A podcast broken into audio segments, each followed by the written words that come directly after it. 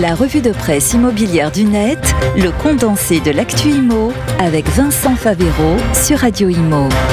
Et oui, bonjour, on commence cette revue de presse avec le marché immobilier qui continue de chuter dans toute la France, comme le rapportent nos confrères de la Tribune cette semaine. Le journal économique en ligne se base ici sur les dernières tendances publiées dans l'ancien par les réseaux d'agences françaises. Au global, tous les réseaux ont observé un ralentissement cet été pour Century 21, 1% de baisse sur un an pour les appartements et 2% pour les maisons. Même chose pour le gestionnaire La Forêt qui enregistre une baisse de 3,1% des prix au mètre carré. Et pour Orpic, pour qui les prix depuis le début de l'année ont reculé de 2%, seule la FNIM détectait toujours une progression des prix, nous dit la tribune, 1,1% en plus dans son dernier baromètre remontant au 1er septembre dernier. Autre observation intéressante sur le marché en ce moment, les coûts des crédits excluent de nombreux primo-accédants et font donc remonter un autre profil d'acheteurs, les segundo-accédants, qui achètent en vendant leurs biens précédents et ont donc un apport Pour la forêt, ils représentent désormais plus d'un acquéreur sur deux contre moins de 20% pour les primo-accédants, nous dit la tribune. Rappelons que selon les chiffres de la Banque de France, la production de crédit immobilier a ainsi chuté de 40% en juillet à 12,7 milliards d'euros. Une bonne nouvelle peut-être maintenant pour les crédits avec ces annonces de Bruno Le Maire dans une interview donnée aux lectrices et lecteurs du Parisien aujourd'hui en France. Le ministre de l'économie qui parle de l'inflation comme son premier combat, il a fait des annonces sur le PTZ, le prêt à taux zéro.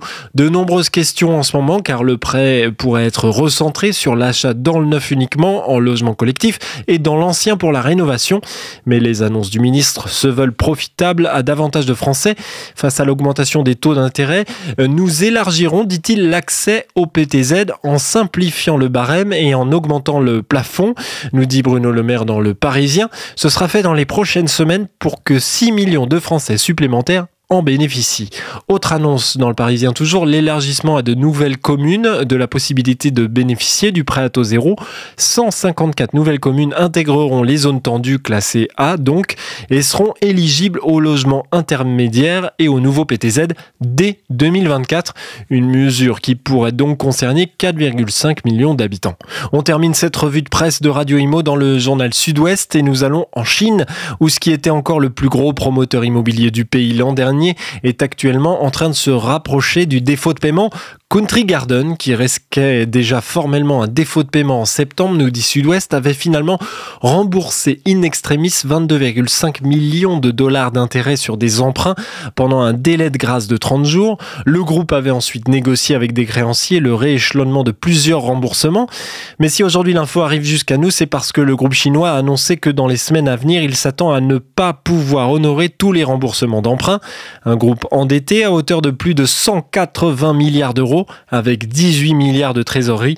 Voilà qui pourrait faire mal s'il venait à flancher. Country Garden est très scruté à l'international, notamment car de nombreux créanciers se trouvent en dehors de Chine.